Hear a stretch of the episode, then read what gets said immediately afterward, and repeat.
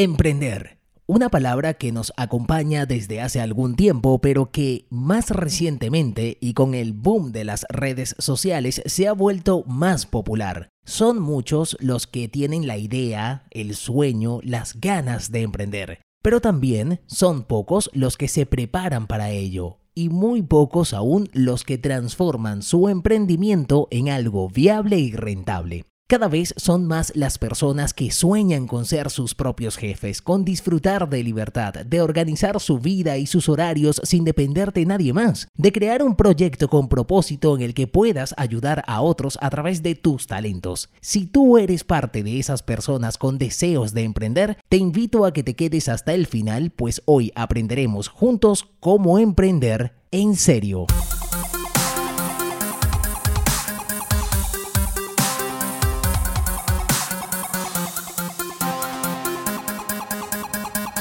Hola, ¿qué tal? Soy Daniel Aular y quiero darte la bienvenida a este tercer episodio de La Teoría del Cómo, un podcast que estrena capítulo todos los meses a través de anchor.fm, Spotify y ahora también a través de Google Podcast.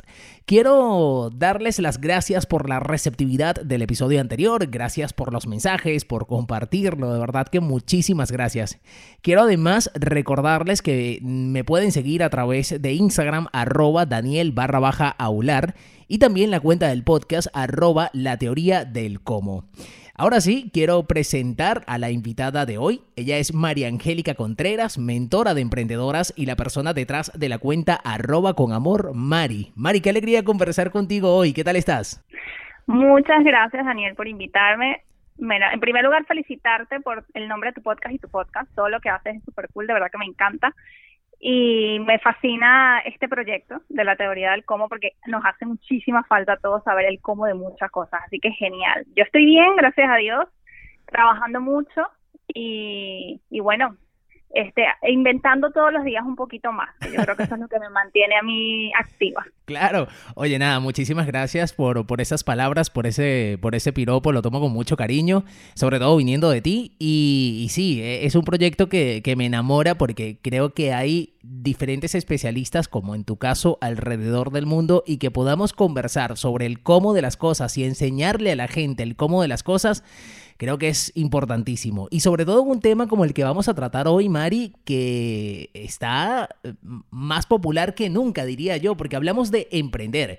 Hablaba al inicio de, del episodio, en la bienvenida, sobre justamente emprender, pero en serio. Ahora, la primera pregunta que se me viene a la mente eh, cuando estaba armando este episodio es el tema del el emprendimiento y la popularidad que ha cogido en los últimos días, o sea, o, en los últimos tiempos. ¿Qué pasa que actualmente mucha gente quiere emprender? Yo recuerdo que en el pasado, cuando yo era niño, la gente realmente se preocupaba simplemente por encontrar un buen empleo, un buen empleo donde, por ejemplo, en Venezuela te pagaban 15 y último, eh, ascender eh, en esa empresa y ya. Pero desde hace un tiempo para acá, el tema de emprender creo que se ha vuelto muy popular. ¿Qué pasa? ¿A qué se debe esto? Mira, la verdad es que como, a ver, eh, aquí yo creo que hay una diferencia de, de, de criterio. Yo siento que emprender no es nuevo. Realmente lo que es nuevo es el uso de la palabra sabes, toda la vida ha existido el emprendimiento y hemos estado rodeados de emprendimiento, solo que no nos damos cuenta. Por ejemplo, los contadores, yo soy contador público, los contadores, los odontólogos, los abogados, los diseñadores, los programadores, la mayoría de ellos siempre ha sido freelance, siempre han trabajado abriendo sus propios bufetes, abriendo sus propios proyectos. La típica tía o la señora que hace tortas en su casa, eso es emprendimiento y siempre hemos estado rodeados de él. Lo que pasa es que con ahora, con el tema del Internet, el, la, mayor o el exceso de Internet que nos hemos dedicado, por lo menos en el último año, especialmente tema pandemia, ha permitido que este término, ¿sabes?, haga como que su boom y se globalice. Entonces, ¿qué ha pasado? Se le ha dado visibilidad al emprendimiento. Con esa visibilidad, muchas personas que estaban metidas en, ese, en esa creencia de que solo puedo tener mi trabajo y ya, pues han tenido la oportunidad de saber que existen otras alternativas, se han sentido identificados y aquellos que sienten el llamado de emprender pues han sentido la necesidad de hacerlo y de ahí la curiosidad. Yo creo que es eso. O sea que realmente eh, lo más nuevo, entre comillas, es el nombre que le hemos dado. sí, el uso, el uso, el, el, el, el, enterarnos cada día más de que eso es posible para muchos, pero ya existe, siempre ha existido. Ahora, decías hace un rato el hecho justamente de buscarse algo extra y, de nuevo el tema del emprendimiento, sobre todo con, con, ese término, pues se ha vuelto muy popular, pero yo siempre he pensado en, una cosa y yo no sé si estás de acuerdo conmigo y es el hecho de que si emprender es para todo el mundo o no, es decir, ¿cómo sé si yo puedo emprender, si emprender es para mí? Mira, eh, efectivamente, yo estoy de acuerdo contigo, emprender no es para todos, así como no todo el mundo nació para ser médico, ni tampoco para ser músico, ni tampoco para ser fotógrafo. Para mí, por mi propia experiencia, hablo desde mi experiencia, de lo que yo he vivido, emprender es como una especie de deseo, ¿sabes? Un deseo individual que tienen que tenemos los, o sea, que tenemos todos adentro, como una llama, le llamo yo también, que queremos como progresar, como formar nuestro futuro sin depender de nadie, ¿ok? Hay personas que están súper felices con su trabajo. O sea, yo conozco un montón de gente que tienen sus trabajos ideales y son felices y sienten que aportan y cumplen, sabes, como que su misión y su propósito a través de sus empleos y aportan muchísimo a otras empresas y eso está súper bien, yo los felicito, pero en mi caso eso no es así. Yo desde muy, muy, muy jovencita, 20 añitos tenía yo cuando hice mis pasantías de, de la universidad y en ese caso a mí, en ese momento me ofrecieron un cargo súper importante para lo pollita que era y ya a los dos meses, Daniel, yo ya me sentía atrapada, ¿sabes? Yo ya me sentía que, o sea, estaba ahogada. Claramente, para mí, para mí eh, los empleos no nunca fueron como la, la respuesta. Entonces, también lo que pasa con, con todo esto de la visibilidad del tema del emprendimiento, sabemos que hay mucha gente también que ha trabajado tanto tiempo para otros y luego de un momento a otro decide que como que ya cumplió ese ciclo y que ahora toma la decisión de, de cambiarlo, ¿no? Pero, pero no, estoy de acuerdo, o sea, en conclusión, no es para todo el mundo. Existe la posibilidad de pulir tus habilidades porque una cosa es tener el talento y saber que puedes emprender y que además cuentas con, con sabes, con conocimientos y otra muy distinta es pulir todo eso y llenarte de herramientas que te van a permitir, sabes, hacerlo de la mejor manera posible. Claro, y yo creo que eh, está bien decir que emprender no es para todo el mundo y está bien eh, dejar de estigmatizar a las personas que no quieren emprender, porque también siento, sobre todo con este tema de, de, las redes, que como que la persona que no quiere emprender, entonces es una persona que no busca progreso, que no quiere lo mejor para sí o para su familia y nada que ver, simplemente es que la gente en la vida tiene diferentes propósitos, gente que quiere como propósito de vida, pues crecer en una, en una empresa pequeña o grande y otros que su propósito es desarrollar su proyecto y ya está. Eh, sí, es tal cual, así mismo lo veo yo, tal cual, como un talento, ¿sabes? Que tenemos cada uno de nosotros, unos sí, otros no. Exactamente. Ahora, Mari, vamos a suponer que yo he decidido emprender, que tengo esa llama interior en donde eh, tengo ese deseo día y noche de emprender. ¿Qué debería hacer ahora? Es decir, ¿cuáles son esos siguientes pasos? Bueno, lo primero es hacerle caso a la voz en tu cabeza, a la buena, porque tenemos dos. la mala que nos da látigo sabroso, que esa está casi que 24/7 activa, y la y la buena que nos lanza las ideas, ¿sabes? Que nos lanza ese ese que le da forma a ese fuego. Bueno, lo primero que yo, o sea, son los primeros ejercicios que yo hago es que tú analices realmente cuáles son tus fortalezas, cuáles son tus debilidades. O sea, hacer aceptar cuál es tu situación. A partir de ese análisis que tú haces, tienes que tomar decisiones. Por ejemplo, yo soy eh, una fotógrafa espectacular, y, pero no tengo ni idea de negocio, no sé cuánto cobrar, ¿sabes? No sé nada de repente de redes sociales. Entonces, ¿qué, ¿cuál es la decisión lógica que yo tengo que tomar? Pues hacer algún curso, hacer una formación, pagar una asesoría, algo que me permita como que mm, complementar con mi talento ¿verdad? Para que ese emprendimiento no se quede como en un hobby, ¿sabes? Sino que se convierta en un negocio si de verdad quieres vivir de él, ¿no? Eso sería como que lo primero. Luego vendría validar la idea. Para, o sea, dentro de lo que es la validación de la idea, hay muchos pasos. Yo, yo me baso, yo me enamoré desde que leí sobre eso, una, una metodología de emprendimiento que se llama Lean Startup, que básicamente, o sea, en resumen, en palabras coloquiales, lo que dice es equivócate rápido, rápido. Mientras tú más rápido te equivoques, ¿verdad? Más barato, más lágrimas te ahorras, más dinero te ahorras, más tiempo te ahorras. Entonces eso tiene una serie de pasos, ¿verdad?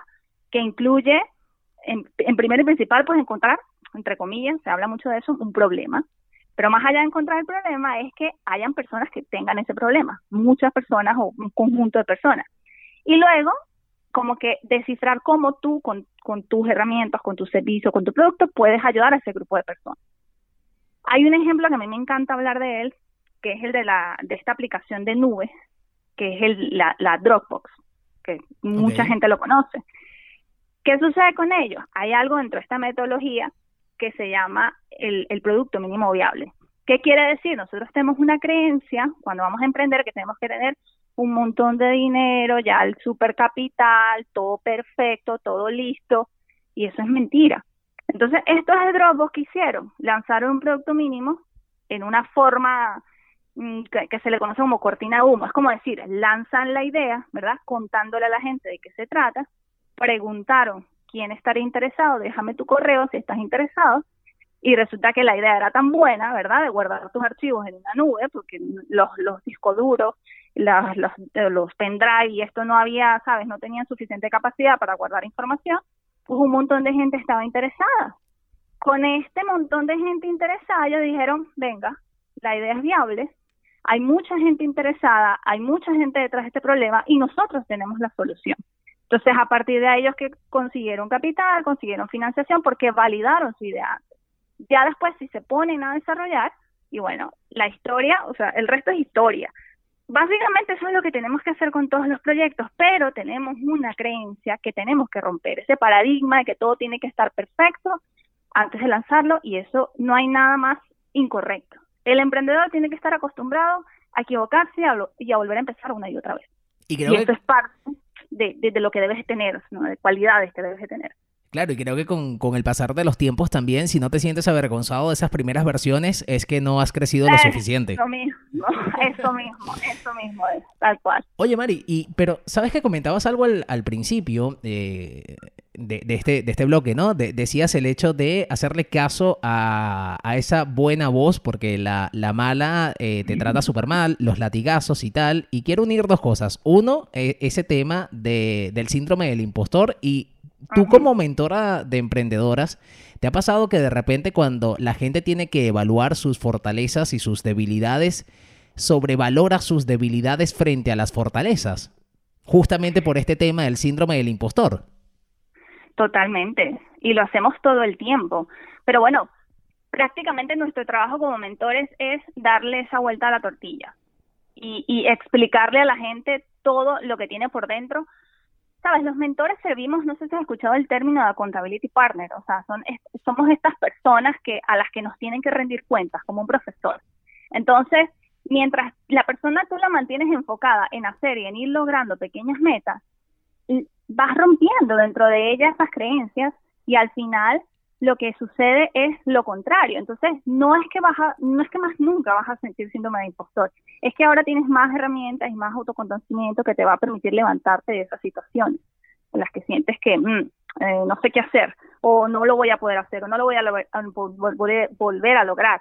Es como que más fácil volver al foco, pero sí, Ahora, Mari, una cosita. Eh, vamos a suponer que, bueno, que he decidido emprender, tengo ese, ese MVP, he generado tracción, eh, pero tú, sobre todo con tu experiencia como emprendedora y como mentora de emprendedores, eh, ¿qué recomiendas? ¿Recomiendas emprender y seguir con el empleo actual o en paralelo o dejarlo todo por ese, por ese emprendimiento? Mira, esto tiene muchos matices. A ver, te pongo en contexto y te hablo, como siempre, desde mi experiencia. Si tú estás solo, ¿verdad? O sea, si tú no tienes pareja, si depende solo de ti, ¿me entiendes? O sea, si no estás dentro de un núcleo familiar, me explico, ¿no? Porque si estás casado es una decisión casi que familiar, el tema del emprendimiento. Entonces, pero si tú estás solo, lo ideal, lo que yo siempre aconsejaría es que tú tengas un plan, ¿verdad? O sea, un sistema, o sea, un plan donde tú digas, mira, me voy a quedar, o sea, ponerle fecha de caducidad a tu empleo para que el proceso de transición sea mucho más fácil. Decir, mira, voy a ahorrar por, para mantenerme cuatro meses, seis meses, no sé, o sea, según las posibilidades de cada persona. Tener una fecha, tener una, un, límite. Porque, ¿qué es lo que pasa? Cuando tú recargas la presión económica sobre un proyecto, te lo digo por experiencia propia y por la experiencia de las chicas a las, con, las que yo trabajo, eso casi nunca genera buenos resultados. sea, esa presión que tú le pones al proyecto es como que no fluye, no fluye, no fluye nada. Entonces, la verdad es que los resultados, ¿sabes? Cuando tú decides emprender, van a ser directamente proporcionales al tiempo y al foco que tú le estás colocando al proyecto. Entonces, la verdad verdadera es que cuando ya te lo quieres tomar en serio, tú tienes que dedicarle todo, 100% de ti. Pero si tú estás trabajando, pues hay un proceso en el cual. Mi caso particular es que obviamente yo tengo familia, tengo tres amos, a mi esposo, y nosotros tomamos una decisión, o sea, por un tiempo lo fuimos llevando así a cuenta gota. Pero llegó el momento en que yo dije, mira, es que esto no va a funcionar si no le dedico. Entonces tomamos una decisión familiar y a eso me refería con estar solo acompañado. Mi esposo dijo, venga, yo trabajo, tú emprendes. Pero claro, había ese, ese equipo, ese apoyo de, mira, tú tienes el sueldo fijo, se cubren los gastos y tú te lanzas a eso. Hoy día ya los dos emprendemos, pero porque como que fuimos estabilizando una cosa para ir lanzando la otra. Entonces, esto realmente no es una decisión que tú puedas este, tomar a la ligera. Hay que entender que el emprendimiento no es un hobby, que el emprendimiento es un trabajo, que ahora tú eres el jefe, pero lo más importante es que si tú le dedicas poco, pues tus resultados serán igual de pocos. Entonces es proporcional. Claro. Ahora, eh, Mari, lo decía hace un ratito, tú eres emprendedora, trabajas de la mano con otras mujeres emprendedoras y alrededor del emprendimiento, pues siempre se habla de esas cosas eh, súper cool de emprender, de tener tu propio horario, de no tener jefe, tal, de esas cosas súper bonitas, ¿no? Pero, ¿cuál es el lado B? Es el lado oscuro del emprendimiento que como todo en la vida también lo tiene.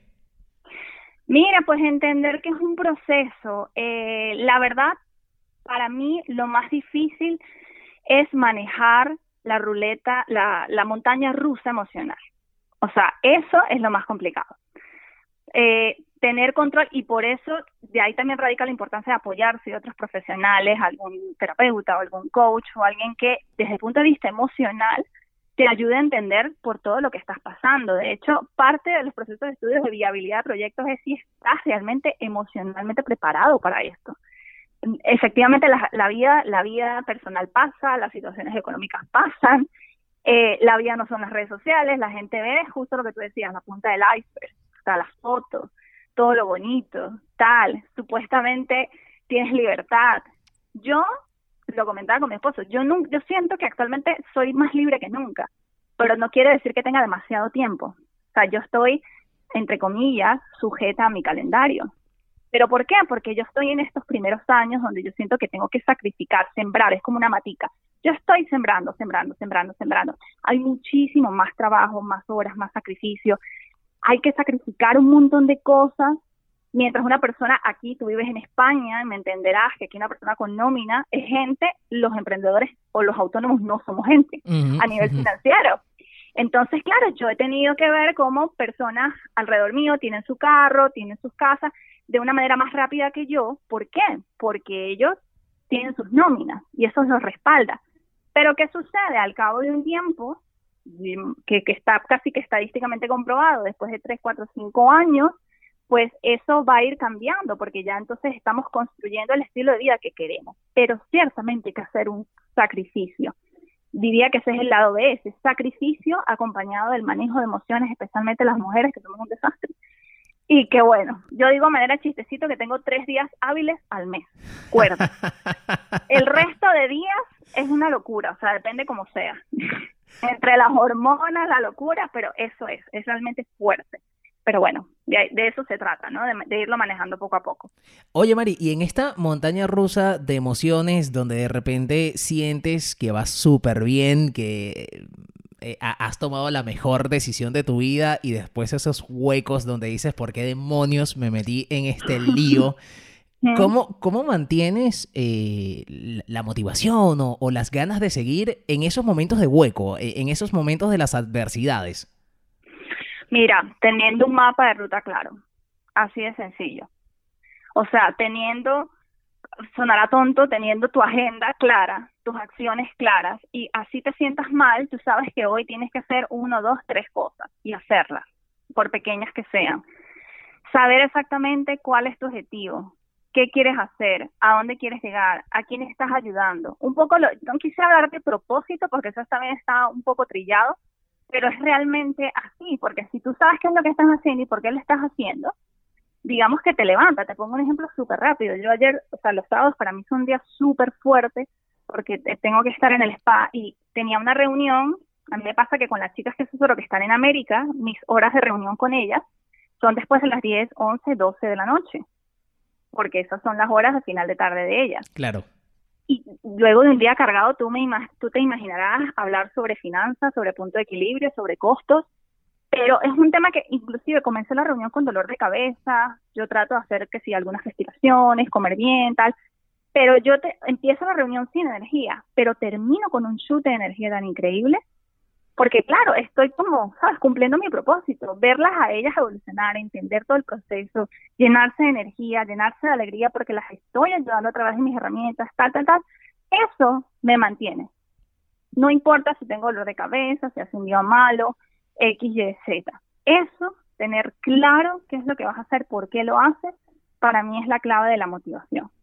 Y yo creo que también, no sé, Mari, tener claro desde el principio cuando, cuando emprendes, tratar de estar claro lo más que se pueda de que será una montaña rusa de emociones, de que tendrás momentos muy buenos y otros muy, muy, muy malos. Total. no es que los malos sean más, pero efectivamente nos golpean más. Claro. Porque nos, nos hacen tambalear. Eso, eso, es lo que tiene la motivación, ¿no? Claro, claro. Oye, Mari, eh, bueno, tú, tú, eres mentora de, de, emprendedoras y desde hace un tiempo para acá el tema de, de, las mentorías se ha vuelto también bastante popular, mucho más común. Eh, ¿Qué tan importante es para un emprendedor tener asesores o tener mentores?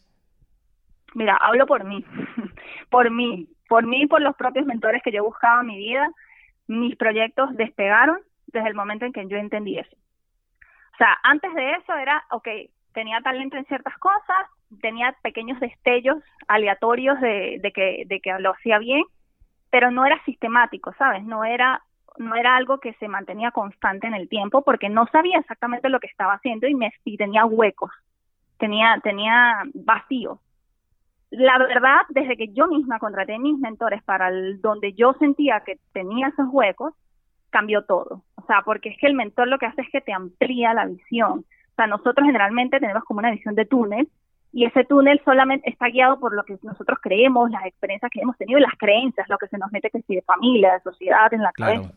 En cambio, el mentor lo que hace es que te minimiza todo eso te corta de cabeza esa, esa, ese túnel y te abre la mente, te acelera el proceso, te, te ahorra con esa experiencia, porque se supone que tú te buscas un mentor porque ya ha pasado por donde tú pasaste. Entonces, claro, él lo que hace es que eso te da el mapa de ruta para salir de donde estás tú a donde tú quieres llegar. O sea, y, lo que te digo, es una suerte de accountability partner, o sea, él te va exigiendo, te va diciendo, mira, hazlo, da, dando, te da, te motiva, y te, va llevando de la mano. Ojo, con los mentores que solo motivan. Yo estoy en contra de eso, de que solo motiven. No, no, no, es motivar y accionar al mismo tiempo. Mari, ¿tú recuerdas cuál fue ese primer mentor que contrataste y, ese primer mensaje, trabajo, tarea que te hizo explotar la, eh, eh, la mente porque te abrió la perspectiva? una historia que nos puedas contar que sirva como referencia. Sí, mira, la primera mentora que digamos necesité es una, una también venezolana, se llama Lucía Zambrano, y ella tiene un proyecto que se llama Ser para Tener. Como su nombre lo indica, hace falta ser, explorar muchísimo adentro para, para poder manifestar afuera, ¿no? Tener. Y yo tenía muchas carencias desde el punto de vista de creencias limitantes con respecto al dinero. Y esa primera mentora me hizo, o sea, me hizo llorar tanto, de verdad, me hizo, o sea, entender tanto de mi, o sea, de verme en ese espejo y entender tantas cosas de mí. Eh, fue, recuerdo que fue una, una mentoría, fueron como cuatro o cinco sesiones muy fuertes desde el punto de vista emocional, pero después de eso fue como que, wow, o sea, como que, sabes, si me hubiera dado un baño y si me hubiera quitado un velo y empecé a ver las cosas con muchísimo más claridad. Luego de Lucía, este, trabajé también con Jonathan Marco, que muchos lo conocen aquí en España, se llama para el Éxito. Él también ayudó a esta cabeza loca multipotencial que, que tenía, lo sabía todo, pero a la vez no sabía nada. Él me ayudó también muchísimo a enfocarme y a encontrar eso. Siempre le estaré agradecida por eso. Y, y bueno, de ahí se fueron sumando mucho más mentores que en la medida que yo sentía que tenía, como te decía, huecos, pues iba trabajando con ellos y, y sigo trabajando con mentores. O sea, yo creo que ahora nunca dejaré de buscar ayuda porque todo, es que hasta la persona más exitosa que nosotros nos podamos imaginar ha tenido un mentor. Sí, sí, totalmente. Y, estoy muy de acuerdo contigo. Además, ese, ese trabajo con, los mentores es, es fundamental, es súper importante. Y eh, eh, he conversado con muchas personas al respecto y la mayoría coincide en lo que me acabas de contar. Eh, hasta que la gente no se da cuenta de que necesita un mentor, el proyecto no termina de despegar. No, no termina de despegar, total. Oye, Mari, una cosita, generalmente la gente cuando emprende eh, convierte ese emprendimiento en un autoempleo. Pero, ¿cómo puedo potenciar ese emprendimiento para que justamente no se quede allí? Que me permita crecer, que me permita incluso, eh, después de X periodo de tiempo, que el proyecto pueda andar incluso sin que yo esté. Bueno, una sola palabra, escalabilidad. Eso significa que tú tienes desde un principio que plantearte el proyecto para que pueda, lo, lo que te estás diciendo, manejarse sin ti. Entonces, te pongo un ejemplo sencillo. Yo en mis mentorías la parte financiera es muy importante porque es una pata floja que tiene muchas, muchas personas. Y yo desde un principio las pongo a plantearse objetivos y metas económicas que contemplen como si tú estuvieras pagando o si estuvieras delegando. O sea, la idea es eso, que funcione sin ti que eh, digitalices, que crees cosas eh, que se multipliquen, que el mensaje sea para más personas. Dentro de los gustos, preferencias, valores de cada uno, siempre hay una forma de ser más escalable tu proyecto. Eso, la escalabilidad, planteárselo desde el principio, porque no desde el principio se podrá. Y el primer paso es que comiencen a delegar lo más pronto posible. ¿Para qué? Para que tú te enfoques en lo que verdaderamente eres buena dentro de tu proyecto. O bueno. Pero creo que eh, ese tema de delegar, sobre todo cuando eres emprendedor, cuando has tenido que levantar el proyecto tú solo, cuando es tu bebé, creo que es un poco más difícil, ¿no? Mira, pero es absolutamente necesario. Es tan necesario como tener un mentor y te lo dice una freak controladora en rehabilitación. O sea, no hay nadie, o sea, tú le puedes preguntar a las personas que me conocen, no hay nadie más controlador y desconfiado que yo. Pero esa fue otra gran lección que me ha dado la vida, en los, por lo menos el último año, te confieso. Yo empecé a delegar duro este año. Y, y me ha costado lágrimas, sudor, todo, pero, pero es divino, divino aliviarte y saber que las cosas están ahí para que tú las dirijas, las coordines, las revises y que las cosas sigan avanzando y es un placer poder dedicarte a lo que tú quieres a lo, a, lo, que tú sabes, a lo que a ti te gusta. Y yo, yo diría que más temprano que tarde, ojalá supiéramos lo importante que es delegar y dejarle de tener miedo no solo al control, sino a lo que nos cuesta económicamente, porque la retribución que tiene delegar es maravillosa. De verdad que sí. Totalmente. Yo creo que ese, ese proceso mental es fundamental hacerlo porque siempre pensamos quienes somos freak del control, porque yo también soy así, que eh, el resto no lo va a hacer igual de bien que tú. No, no, no, Sí, sí, no. Todos apestan, yo soy el mejor. Total, total. Allí nada de síndrome del impostor, ¿no? Ah, sí. Oye, Mari, ¿cuáles son tus hacks favoritos para ser más productiva y más organizada? Bueno, mi mantra, menos es más.